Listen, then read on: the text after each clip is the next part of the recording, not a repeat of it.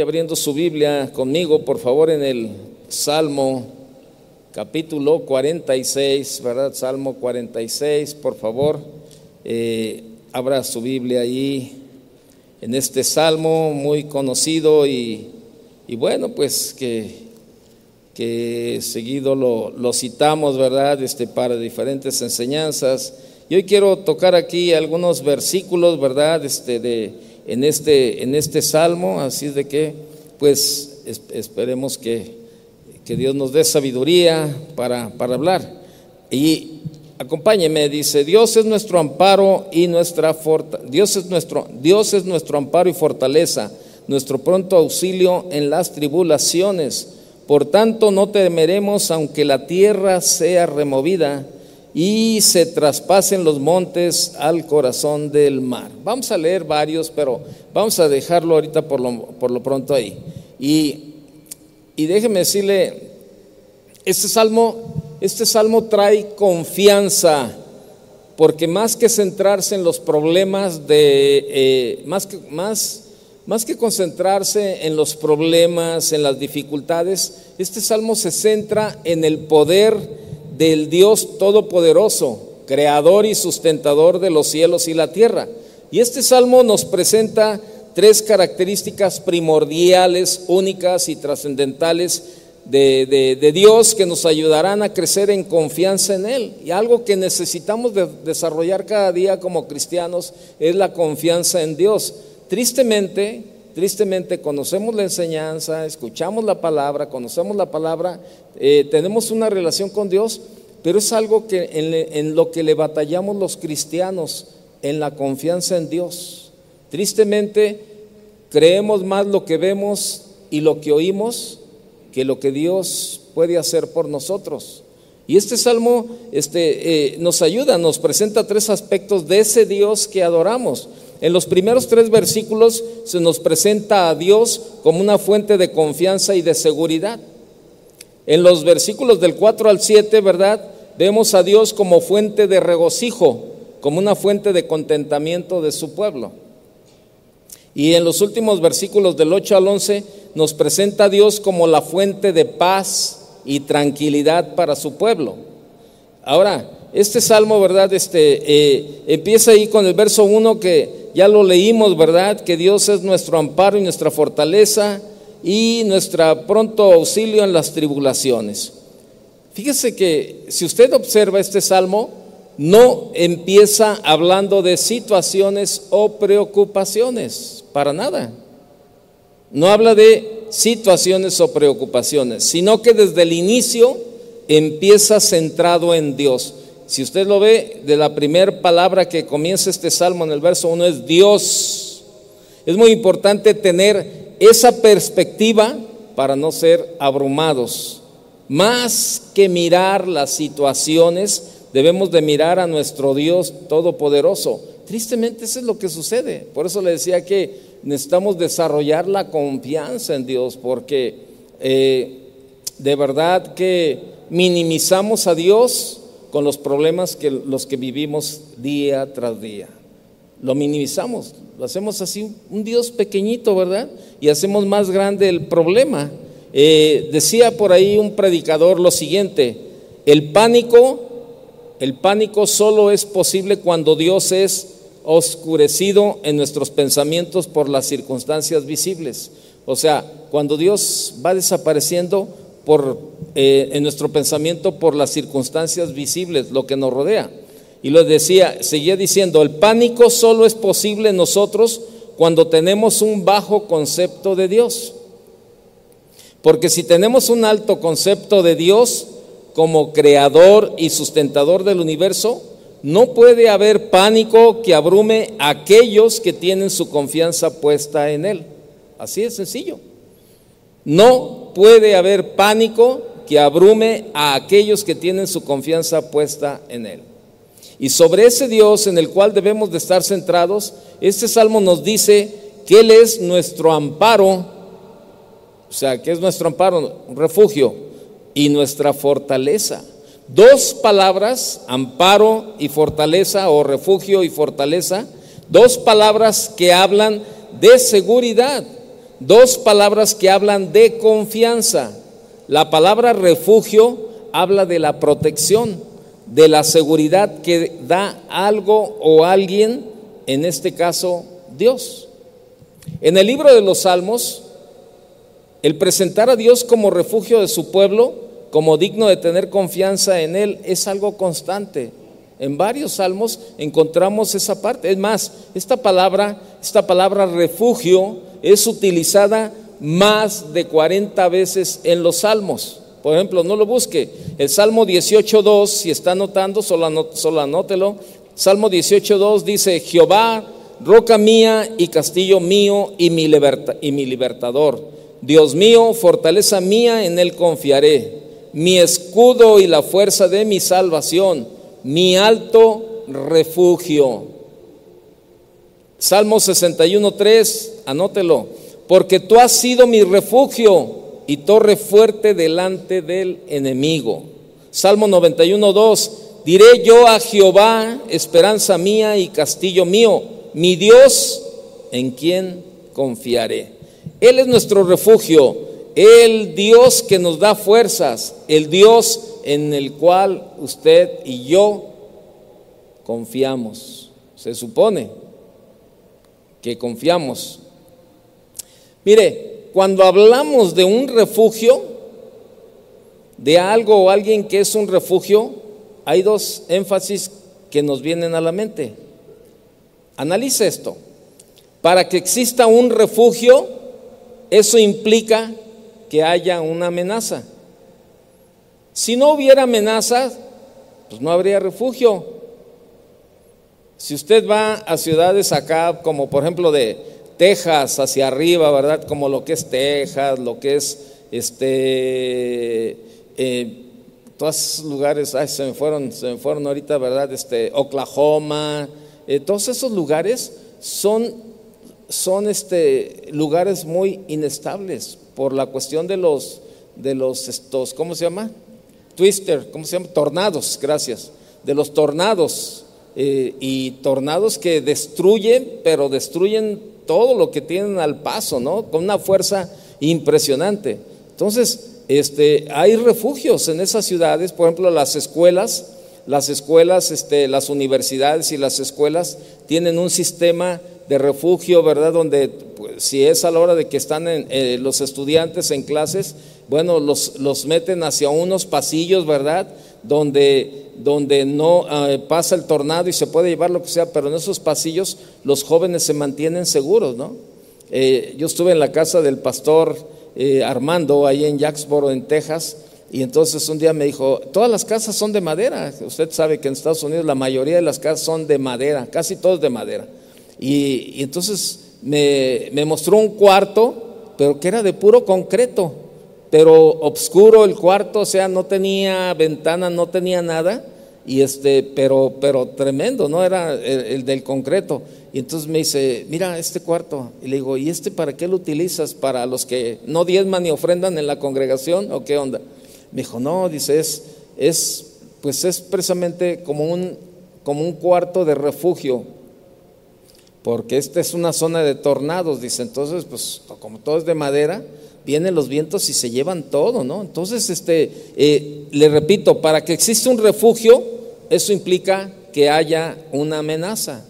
Lo mismo sucede en las, en las costas, eh, cuando los maremotos o los huracanes, ¿verdad? Todo ese tipo de situaciones, hay refugios, hay refugios. Por ejemplo, ahora que comienza, bueno, ya vamos de salida del frío, pero ahora en temporada de frío se abren los refugios para toda la gente que vive en la calle, los indigentes, que nadie quiere meterse, ¿verdad? Todos prefieren eh, los embates, este, aguantar ahí esa situación, ¿verdad? Y, muchos amanecen muertos ahí este, por, la cuestión del frío, ¿verdad? Este, pero pasan incluso las camionetas de, los sistemas sociales del gobierno, ¿verdad? Para levantarlos y llevarlos a, tener un lugar, una cama, eh, una comida caliente, este, tener una cobija, ¿verdad? Este, donde asearse, todo eso. Y la gente prefiere vivir en la calle, ¿verdad? Porque no quiere estar sujeto a, a un determinado horario y no, no, no les gusta estar sujetos. Y entonces esos refugios pues para los que los buscan, cumplen, cumplen lo, eh, para lo que fueron creados, ¿no? O sea, pasan ahí las noches que son las más frías y al día siguiente en las mañanas, bueno, salen a hacer sus vidas de, de indigencia, ¿verdad? La mayoría de estas gentes. Entonces, hay una amenaza. ¿Cuál es esa amenaza? El frío. El frío es una amenaza, entonces se abren los refugios precisamente temporales para todo esto. En el mar es igual. Ahora que pasó el huracán Otis, bueno, pues había muchísimos refugios, ¿verdad? Dice, este, ahí en Acapulco, donde pues había una amenaza, ¿verdad? Y la amenaza, bueno, fue el huracán Otis. Bueno, es exactamente esa parte. Para que exista un refugio, eso implica que hay una amenaza. Si hay un refugio en un sitio, eso quiere decir que hay alguna amenaza en un lugar que viene a atacar a alguien. Las amenazas y ataques constantes que tenemos en la vida, le repito, las amenazas y ataques constantes que tenemos en la vida son algo que tendremos que tendremos siempre. Siempre.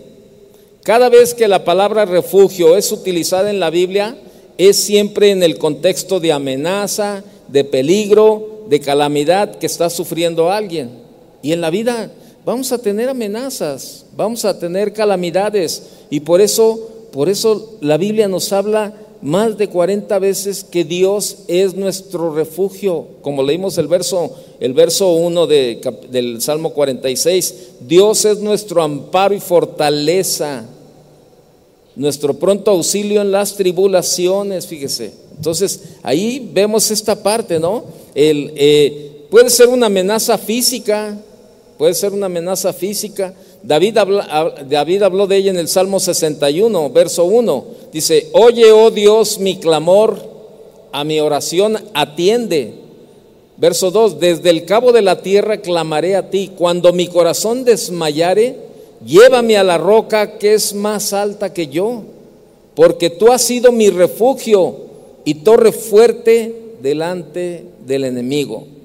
Y este ha sido, y yo creo que esta ha sido la experiencia de muchos de nosotros. En medio de los problemas duros y difíciles, Dios nos ha escondido en el refugio.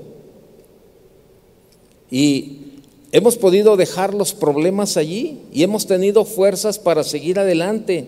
Y lo que es más, para continuar sirviendo a Dios como Él se merece.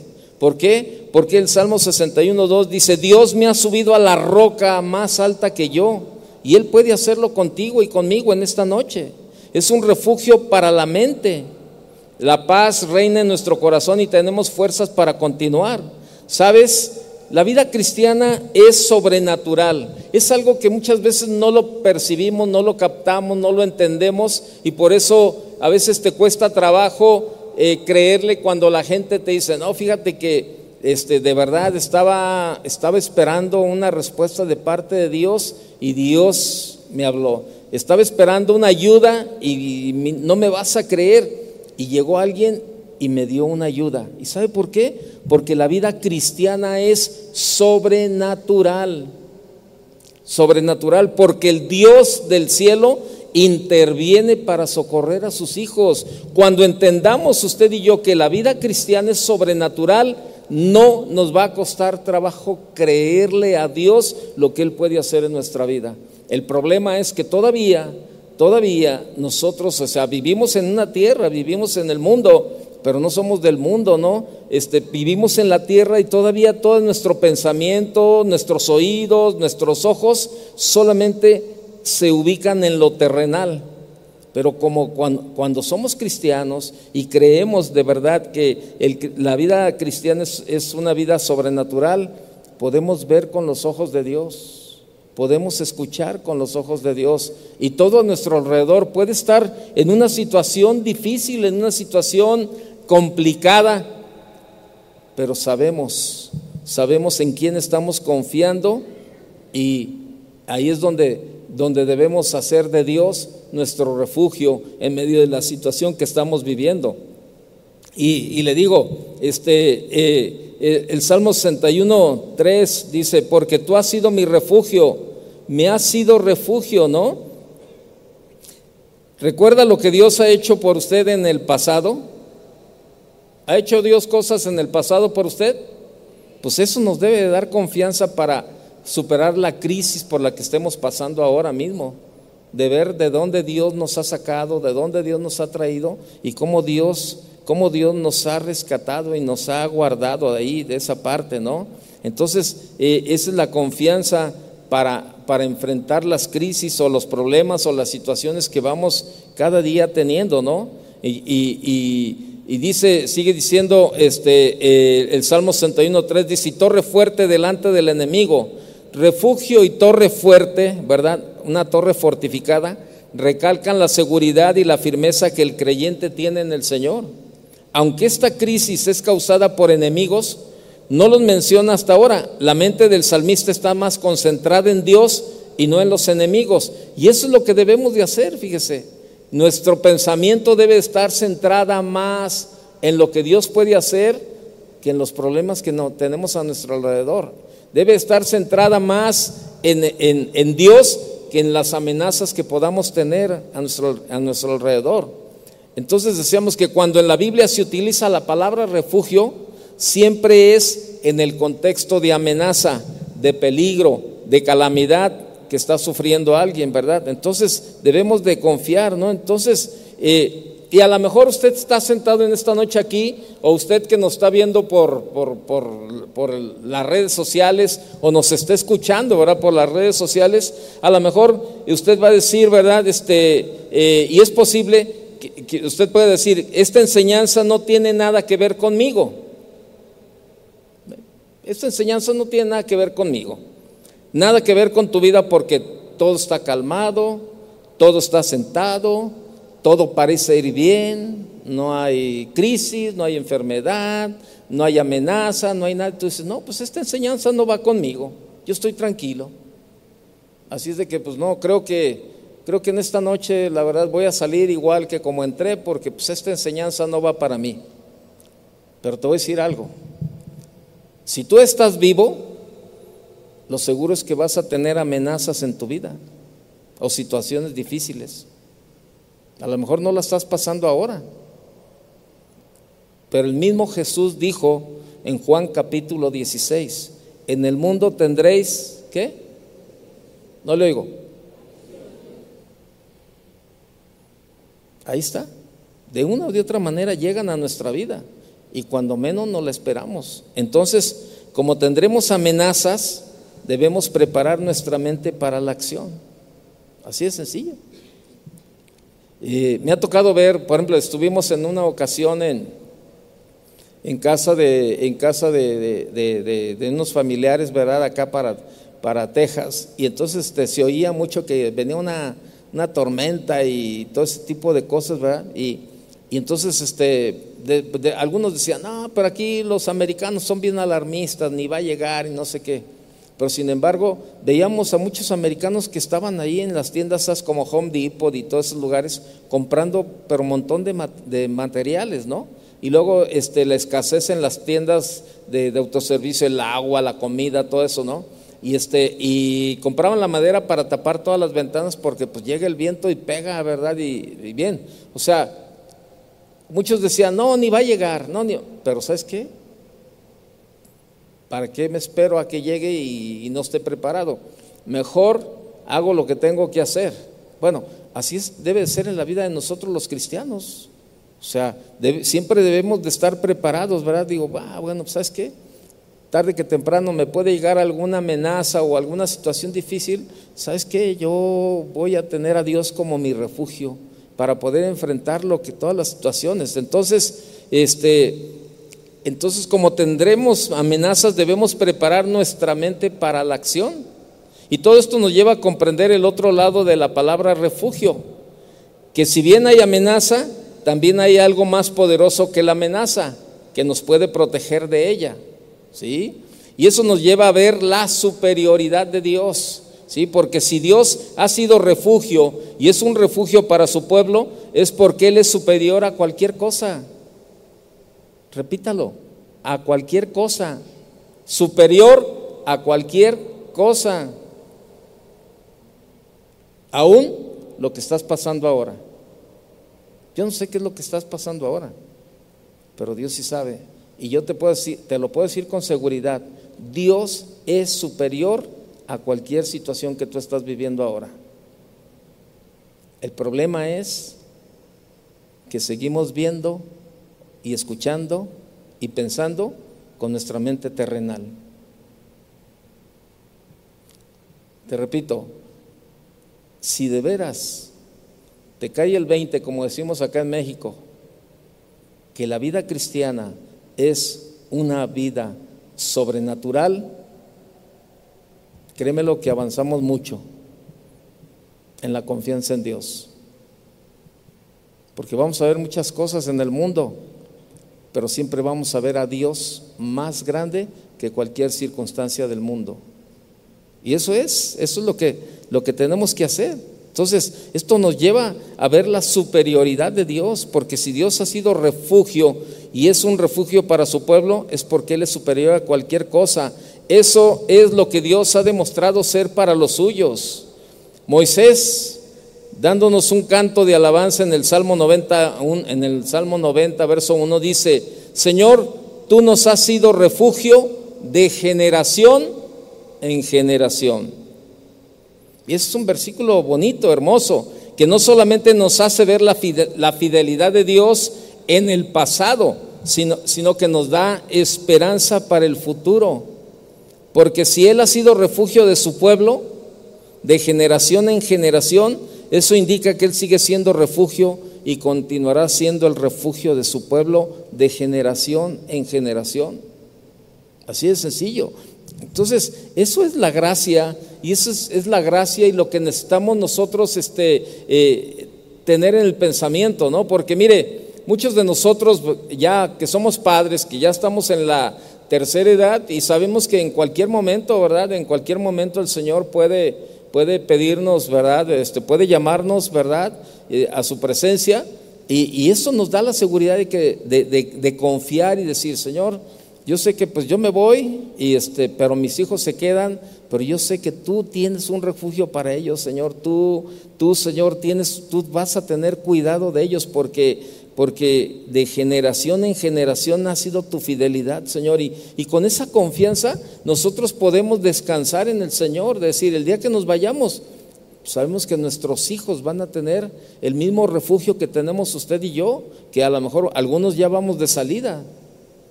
Y a lo mejor nuestros hijos, ¿verdad? Que comienzan a tener sus hijos, ¿verdad? Los nietos, pues también comienzan a ser de Dios ese refugio y comienzan a transmitirlo a su, siguiente generación. Y, y ahí vemos la fidelidad de Dios de generación en generación. Pero el problema es que si nosotros no le creemos, pues tampoco la siguiente generación, ¿verdad? De nuestros hijos le van a creer. Porque si ven que todo lo tratamos de resolver de la manera más terrenal y que no confiamos en Dios y que nuestra vida no la vemos como una vida sobrenatural, entonces pues no, no pasa nada. No hay un testimonio, no hay una forma, ¿verdad? Entonces necesitamos entender esto, necesitamos estar conscientes de eso. Él sigue siendo refugio tuyo y mío, no importando lo que puedas o no tener, si eres fuerte o no. Y si algo seguro es que en el mundo tendremos aflicciones, de seguro. De seguro en el mundo tendremos aflicciones, pero no importando la situación por la que estemos atravesando, aquellos que hemos puesto nuestra confianza en Dios por los méritos de Cristo, ¿verdad? Podremos saber que en el mundo tendremos aflicción, pero ¿cómo termina ese versículo eh, eh, en Juan 16, 33? Vaya conmigo para que vea cómo termina el versículo. Juan capítulo 16. Juan 16, 33. El versículo termina, dice, estas cosas os he hablado para que en mí tengáis paz. En el mundo tendréis aflicción, pero ¿qué? Pero confiad, yo he vencido al mundo. Nuestro Señor no solo es refugio, sino que también es fortaleza. O sea, Él es fuente de poder. Es donde acudimos cuando no podemos más. Él llena nuestro depósito de fuerza. Usted ha estado en una situación en la que usted dice, ¿sabes qué? Ya, la verdad, ya no puedo más.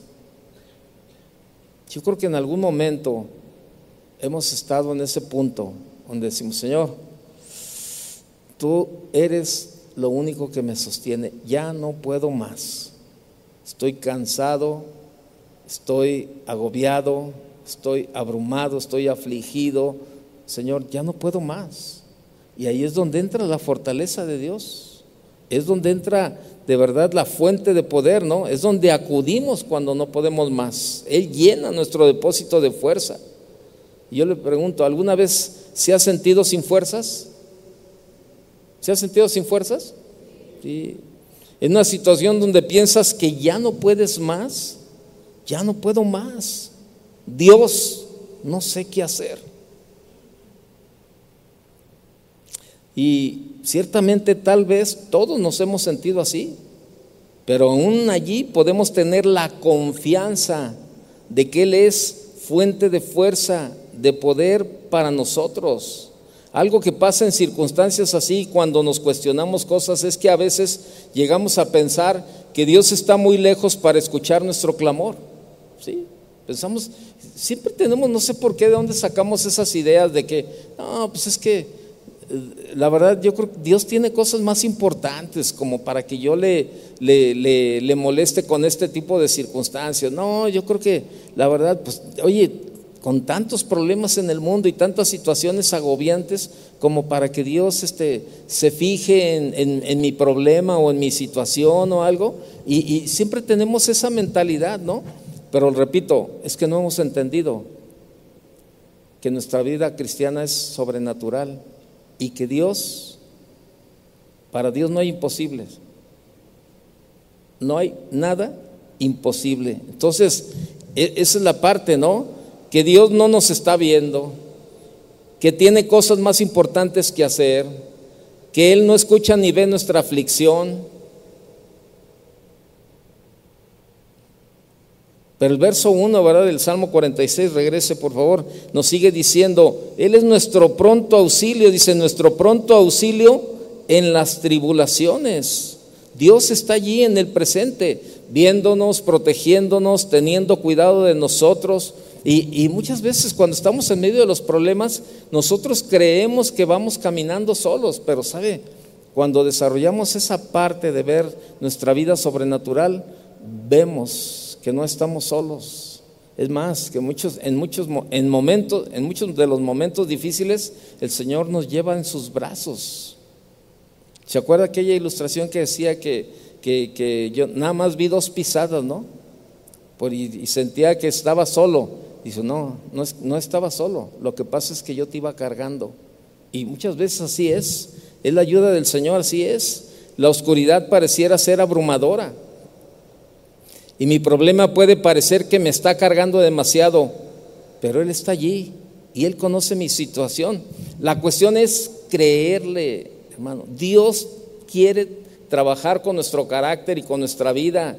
Dios quiere trabajar con nuestra fe también y, y debemos de confiar. Hay una historia muy bonita de los indios americanos, los nativos, los verdaderamente nativos, los verdaderos dueños del terreno americano, ¿no? los indios nativos americanos.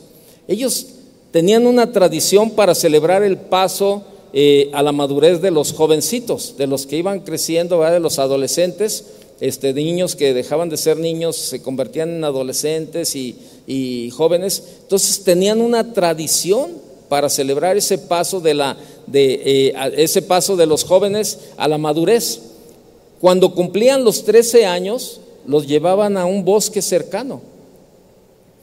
A la mitad de la noche le cubrían los ojos y lo conducían a la parte más profunda del bosque y allí los dejaban, ahí lo dejaban.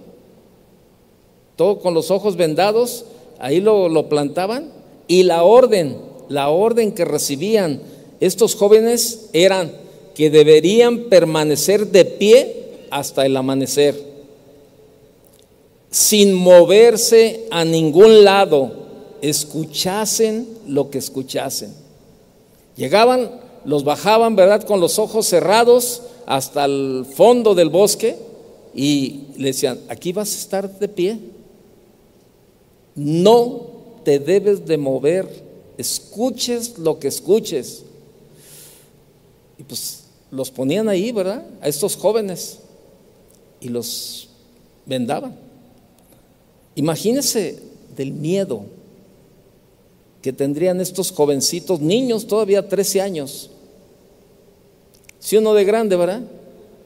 Vas al agua azul y no encuentras la puerta y ya andas bien lleno de miedo aquí en el agua azul, ¿verdad? O al parque alcalde, ¿no? Que no encuentras la salida. Imagínense. O sea, estos niños así, ¿verdad? Este, y, todos con los ojos cubiertos, y luego ya ve, ¿no? Luego en las noches los bosques, una, el aire pues rompe una rama o, se oye de ahí hasta, hasta la lechuza y ruidos y todo eso, y, los jóvenes tenían que permanecer ahí de pie, con los ojos vendados y no se deberían de mover. Cualquier rama que se movía, cualquier cosa que sonaba, les hacía pensar que podía ser algún animal que los iba a atacar. Sin embargo, cuando el sol empezaba a salir y cuando podían quitarse la venda de sus ojos, veían el sitio hermoso donde estaban y que no solo allí no había peligro, sino que a pocos metros de distancia estaba su padre con un arco y con una flecha protegiéndoles y cuidándoles para que nada les ocurriera. Eso, eso era una prueba para ver la madurez del carácter de esos jóvenes. Y eso pasa con nosotros. De la misma manera, el Señor permite que vengan situaciones a nuestras vidas para que podamos crecer en nuestra confianza, en nuestro carácter y en nuestra dependencia para con Él. Ciertamente todos, todos aquí, sin temor a equivocarme y sin duda, ciertamente todos aquí podemos decir que confiamos en el Señor mientras estamos en paz. Pero cuando viene la guerra, allí nos probamos. Cuando viene la guerra a nuestras vidas, allí es cuando podemos ver si nuestra confianza está cimentada en el Rey de Reyes y en el Señor de Señores. A pesar de lo mal que puede verse la situación, el Señor está allí, como, como ese Padre con un arco y una flecha, no dejando que nada nos pase. Todo lo que nos ocurra está sujeto a su control porque Él es nuestro pronto auxilio. ¿Y cuál es la confianza que esto debe de traer en aquellos que creen en Dios? Nos sigue diciendo el Salmo 46 en el verso 2, dice, por tanto, no temeremos aunque la tierra sea removida. Por tanto, dice, por tanto, ya que Dios es nuestro refugio, nuestra fortaleza, ya que eres el pronto auxilio en la tribulación, no temeremos aunque la tierra sea removida, o sea, aunque sufra cambios y se traspasen los montes al corazón del mar, aunque bramen y se turben sus aguas y tiemblen los montes a causa de su braveza. Poéticamente el autor de este salmo está presentando una de las situaciones más tenebrosas que pueden ocurrir en la naturaleza. Es una serie de cataclismos en el que la naturaleza se vuelve en contra de todo. Un desastre de la naturaleza como este nos recuerda lo sorpresivo de los ataques que podemos tener en la vida y la fuerza incontrolable y superior a nosotros. ¿Cuántas veces estamos tranquilos, verdad? Y de repente estamos sentados ahí en algún lugar, en, el, en casa, en la oficina o, en, en, algún lugar y comienzan a moverse, ¿verdad? Las lámparas ahí y comienzas a escuchar ruidos de que la tierra se está, se está removiendo, ¿verdad? Se está reubicando y empiezan unos ruidos raros y ¿qué, qué hacemos, verdad? Inmediatamente, pues nos estamos pensando en lo peor. Bueno, ahí está. El Salmo, el Salmo dice, el Salmo, eh, eh, en este dice, aunque en el Salmo 2, por tanto no, te, no temeréis, aunque la tierra sea removida. Aunque la tierra sea removida, ¿no? Aquellos que viven en zonas donde son comunes las tempestades y huracanes, pues saben de lo que estamos hablando, ¿no? Saben de lo que estamos hablando. Lo peligroso que es adentrarse en el mar cuando hay una tormenta y diciendo, no hay problema, yo puedo solo, yo puedo con esta tormenta. Mire, eso pasó, eso acaba de pasar hace dos días. El expresidente de Chile, ¿verdad? Este Piñera, eh, y él piloteaba su propio helicóptero, iba con su hermana y con otras dos personas más en el helicóptero. Pero el clima el clima no ayudaba nada para viajar. Entonces él, pues en su mente, ¿verdad? En su mente, y este dijo, no, yo puedo, yo puedo, yo puedo más que las circunstancias, yo puedo más que el clima. Y, dice la gente que está ahí que, que, conocía esa parte, iba hacia un lago, al, al, lago Ranco, que está en Chile, ¿verdad? Y que no era mucha la distancia, pero el clima no, no, este, no recomendaba salir. Pero él decidió tomar su helicóptero con la familia, ¿verdad? Sus hijos lo estaban esperando en una casa, era como una casa de campo, ¿verdad? Un rancho de campo le llaman allá. Entonces, este, él empezó a volar. Entonces, este hombre, ¿verdad? Este, empezó a pilotear y perdió el sentido de la ubicación por los aires. Estaba leyendo hoy el, periódico ahí, como estaban relatando lo que había sucedido este, entonces este hombre lo, agarra el aire y lo empieza a, dar vueltas, ¿verdad? Y perdió el sentido de la ubicación, ¿verdad? Entonces lo que hizo fue tratar de bajar un poco más y le dijo a las, personas que estaban ahí, ¿verdad? Saben, este, eh, aviéntense, aviéntense y este, yo me quedo aquí para que salven su vida. Y entonces, este, pues los decían, no, no, pero ¿qué va a hacer? No, no, es que si yo me voy con ustedes, se, nos va a caer el helicóptero encima, dice, y nadie lo vamos a lograr, váyanse. Y eso fue lo que pasó.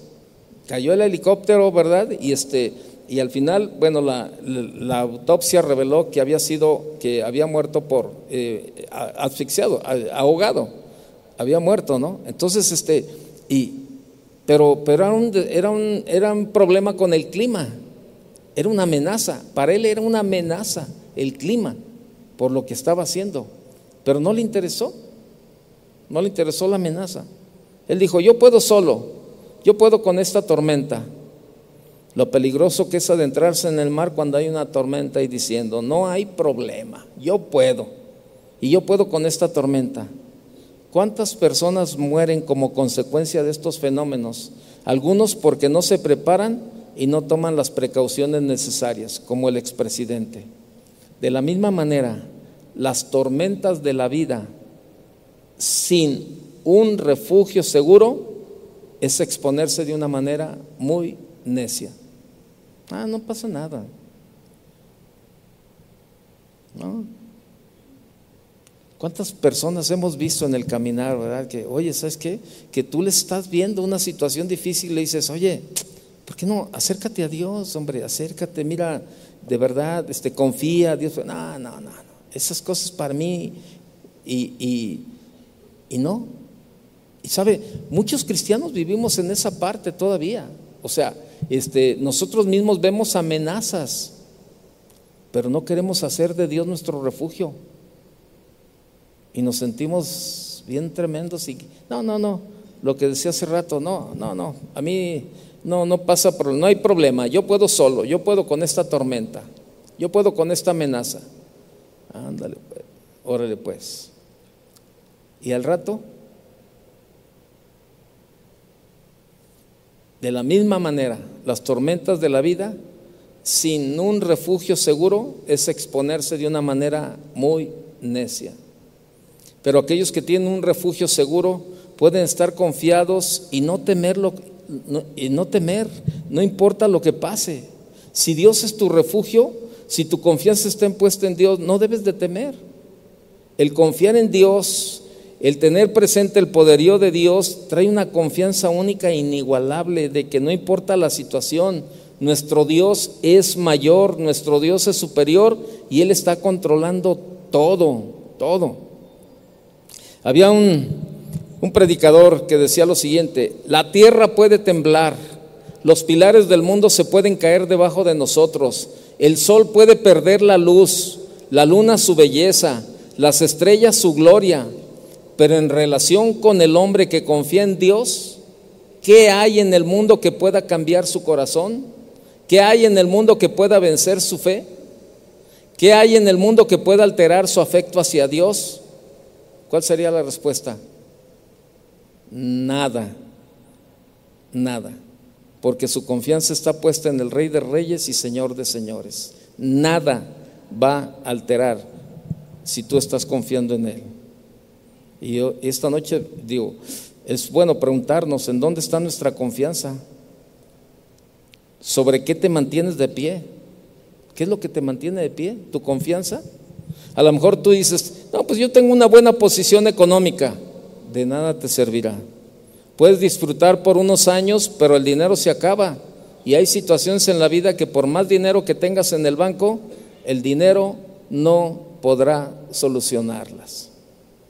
¿Cuánta gente conocemos? Millonarios, billonarios, hay gente que tiene muchísimo dinero y que están enfermos. Que están enfermos y, su dinero no les sirve para nada. Y ahorita, eh, ahorita me, acuerdo perfectamente de un, consejero que teníamos en, el banco. Era de, los, de las familias más acomodadas de aquí de, de esta ciudad, pero muchísimo dinero, muchísimo. Este, edificios de, oficinas, casas, departamentos, terrenos, dinero, no, negocios, todo.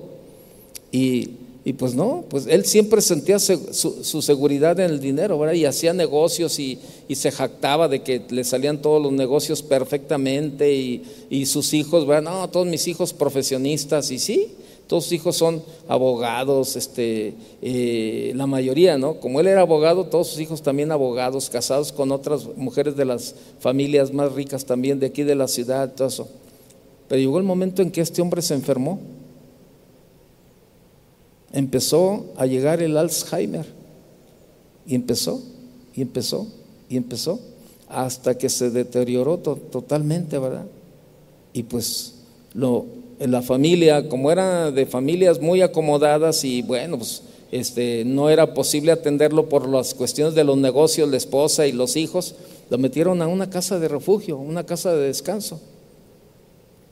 Dice que la gente que lo iba y lo visitaba, pues estaba ahí, un hombre. A veces pasaba hasta días sin bañarse, sucio, en una silla de ruedas, este, con la mirada perdida, no hablaba nada, ya no hablaba nada todo ha ido, pero eso sí, con un montón de dinero en el banco y con un montón de bienes raíces, edificios y casas y de todo. Y tú dices, ¿qué onda? Y tú puedes decir, no, pues yo tengo una buena posición económica. De nada te va a servir. A la hora que vengan las amenazas, de nada te van a servir. Y dentro de esas amenazas pues están las físicas también. Están las físicas. Todos vamos para allá. De una o de otra manera. Todos. Y probablemente tú estás afanado ahorita en este tiempo por hacer negocio y por, por tener dinero y por hacer todo. Pero no estás afanado por tener un buen refugio a la por las, a la hora que vengan las amenazas. ¿Te mantienes firme gracias a tu fuerza física? Pues sí, a lo mejor no sales del gimnasio y, te vas a correr todos los días y, tomas, la mejor proteína y, este, la mejor este, vitamina y, le estás dando duro al físico, al físico y, todos los días, ¿verdad? Y es más, este, de verdad, haces cardio, haces pilates, haces de todo. Pero déjame decirte algo, va a llegar el día en que te vas a debilitar. Va a llegar el día en que la fuerza va a acabar. Va a acabar. Y es lo natural. Es, es, y no estoy, eh, a lo mejor usted puede decir, ay, Toño no está maldiciendo. No, no, no, no, no. Es lo natural. Digo, lo vemos. Nosotros estamos platicando el martes, el pastor Chu, el pastor Chava y, yo, y, y, el pastor Chu nos decía, no, como que siento que ya no rindo igual que, otros años. Pues no, oye, pues, tienes 60 y, ¿qué? 68 años, cuando él comenzó a pastorear de 26 años, imagínese, nada más hace 42 años, pues lógico es que la fuerza ya no es igual. Yo llegué de 28 años al conocimiento del Señor, ahorita estoy por cumplir 70 años en mayo, pues la fuerza ya no es la misma. Y así me la haya pasado todos los días en el gimnasio, todo lo que sea, tarde que temprano la fuerza va ahí. Y estamos afanados, afanados, afanados por darle al físico, ¿verdad? Las mujeres y los hombres, pero no, no te afanas por hacer de Dios tu refugio y tu fortaleza. Quieres hacer negocios y, y, andas ahí inventando cosas, a ver qué vendes, a ver qué sacas, a ver, de qué, en dónde inviertes, a ver qué haces y a ver el otro. Y el rato, ¡zas! te llegó las amenazas y no tenías un refugio. Y empiezas a batallarle, y empiezas a batallarle. Si no te mantienes firme y de pie sobre ese castillo fuerte que es Dios, si tu seguridad no está en ese castillo fuerte, el Dios creador y sustentador del universo, estás caminando hacia la deriva. Necesitas ir al, a Cristo para que puedas tener esa confianza en Dios que solo Él te puede dar. Es la única fuente de confianza real. La confianza en Dios trae un aspecto a sus hijos que el mundo que está fuera de Él no puede entender y es una alegría aún en medio de la aflicción. Es una alegría, un contentamiento aún en medio de la aflicción. Y eso es lo que nos sigue diciendo el Salmo 46, verso 4 Dice, del río sus corrientes alegran la ciudad de Dios, el santuario de las moradas del Altísimo. Aquí el autor está ilustrando perfectamente el control de Dios como fuente de regocijo de los suyos. Y hay mucho, hay mucho que hablar acerca de la confianza en Dios. Pero yo te pregunto, ¿cómo está tu confianza en Dios? ¿Cómo está tu confianza? ¿Realmente es Dios tu castillo, tu refugio, tu baluarte, tu roca alta?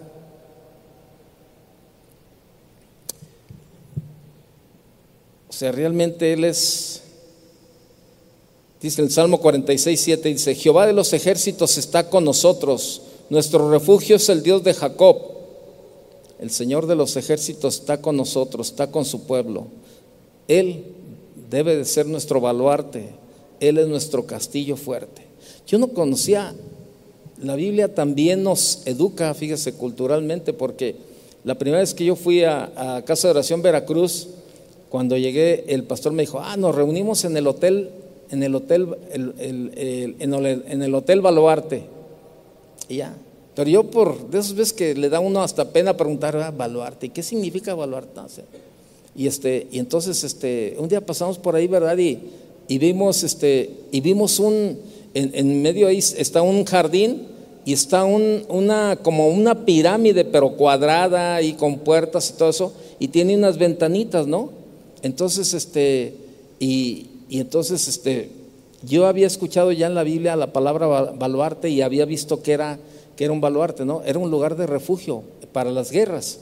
Entonces, como está cerca del, del, del mar, bueno, pues esto era, era un el baluarte significa, significaba un lugar de refugio para los soldados. Cuando venían este, los piratas o la gente que venía a pelear, ¿verdad? Ellos entraban y por las ventanitas que tenían, por ahí sacaban los, los rifles, ¿verdad? Y comenzaban a disparar, pero era un refugio para ellos. Entonces era muy difícil que el enemigo penetrara en ese tipo de lugares. Y ahí entendí ¿Por qué se llamaba el Hotel Baluarte? ¿verdad? Porque estaba la, la, pirámide por ahí, digo, el baluarte ahí en una plaza cerca del hotel. Pero eso es un refugio, precisamente para las guerras, para las amenazas y para todo. Déjenme terminar con una historia del presidente Abraham Lincoln. Justo antes de ir a la batalla, uno de sus generales le pide, como era usual entre ellos, que oren y el general les dice, ¿verdad? Le dice, el general le dice al presidente Lincoln, por favor, ore para que Dios esté de nuestro lado. Y Lincoln le responde, no, no voy a, orar para que Dios esté de nuestro lado, sino para que nosotros estemos al lado de Él. En, en este verso dice que el Señor de los ejércitos está con nosotros, con su pueblo. Ahora, ¿Estás tú dentro del pueblo de Dios? ¿Estás solo o estás con el Señor de los ejércitos? ¿Por qué no cierras tus ojos y analizas tu vida? ¿Realmente estás estás haciendo de Dios tu refugio, tu fortaleza, tu baluarte, tu roca tu roca alta, tu castillo fuerte? ¿O estás confiando? En tu sabiduría humana? Estás confiando en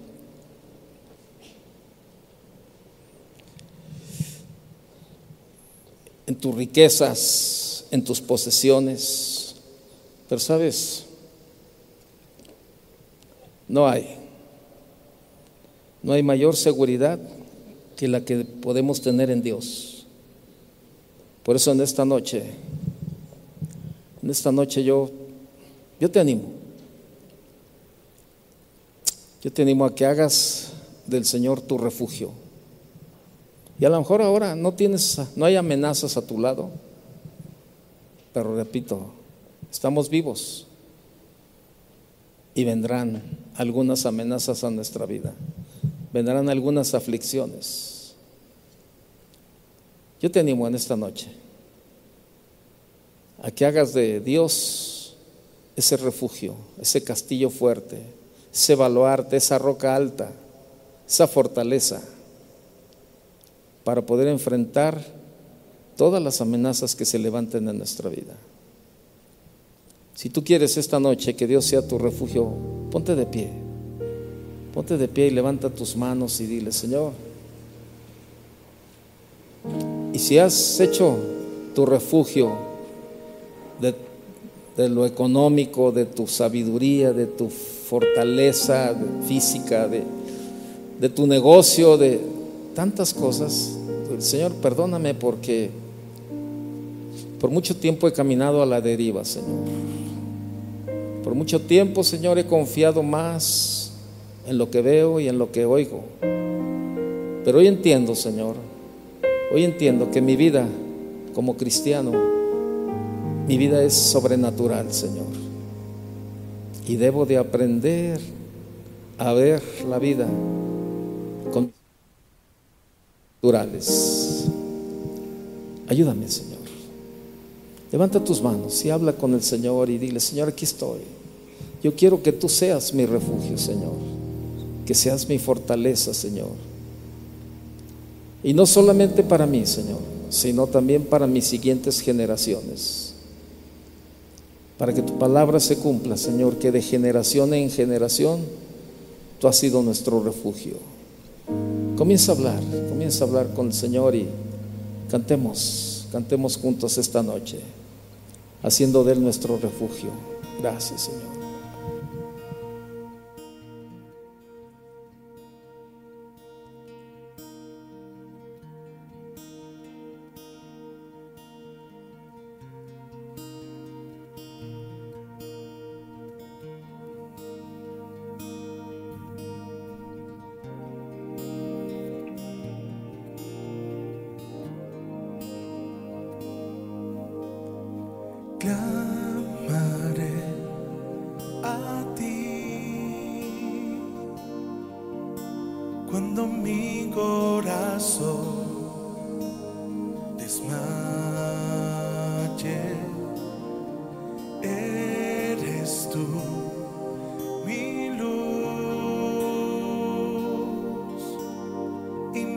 Yo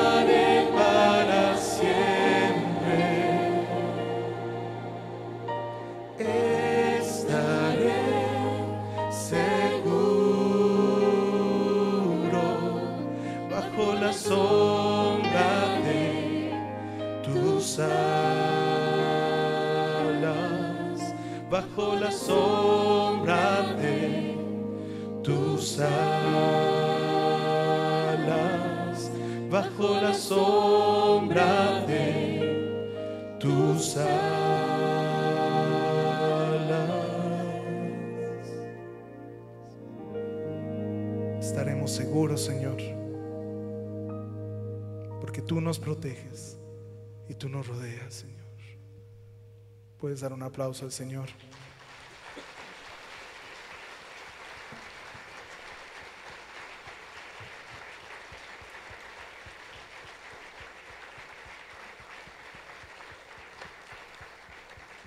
Seguros estamos en Él, ¿verdad, mis hermanos?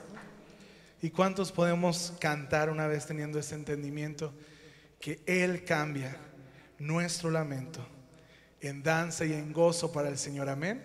Podemos despedirnos entonces exaltando a nuestro Dios, cantando de este gozo que tenemos. Él es el motivo de nuestras reuniones y Él damos toda la gloria. Amén.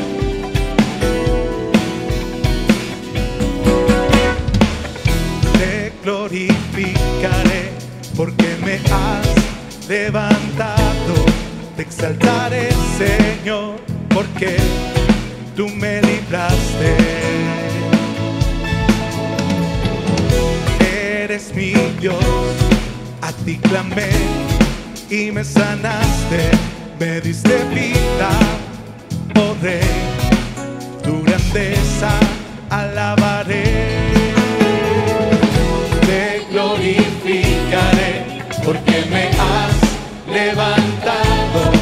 exaltaré, Señor, porque tú me libraste.